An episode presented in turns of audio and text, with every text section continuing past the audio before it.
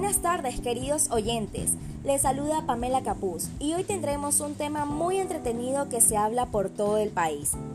La supermodelo Jasmine Tux y el empresario ecuatoriano Juan David Borrero se juraron amor eterno en Quito.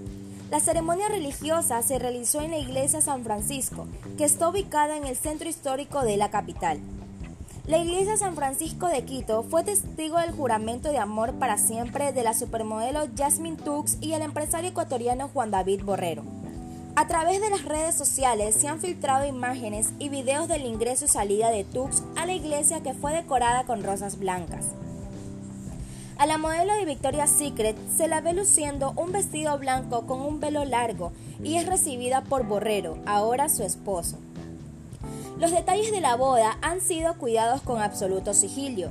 Muy poco se sabe además de lo que ha sido expuesto en las plataformas digitales, como por ejemplo la decoración en el lugar que se realizó el festejo.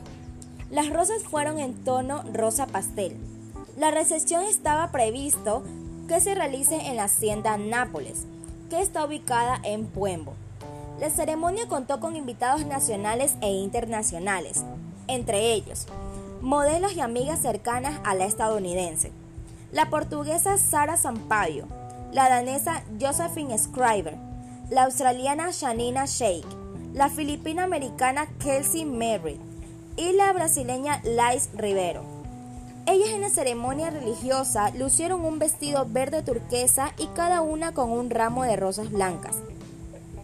Las modelos han compartido en distintas plataformas su recorrido por la capital de los ecuatorianos, así como parte de lo que han sido los festejos por la boda de la californiana. A través de Instagram, varios de los invitados compartieron en sus historias sus atuendos y en las afueras de la iglesia. Tux y Borrero se comprometieron en septiembre del año pasado. El desierto Utah fue el escenario elegido por el ecuatoriano para pedir la mano de su novia. La noticia fue compartida por el ángel Jasmine en su cuenta de Instagram, quien una fusión de idiomas manifestó su alegría. Sí, mi amor, escribió junto a unas fotografías donde mostraba su anillo de compromiso y la cena privada que su novio le había preparado el pasado lunes 21 de septiembre. Previo a la celebración religiosa, en redes sociales fueron criticadas las peticiones que se habían realizado a las autoridades municipales para el desarrollo de la boda.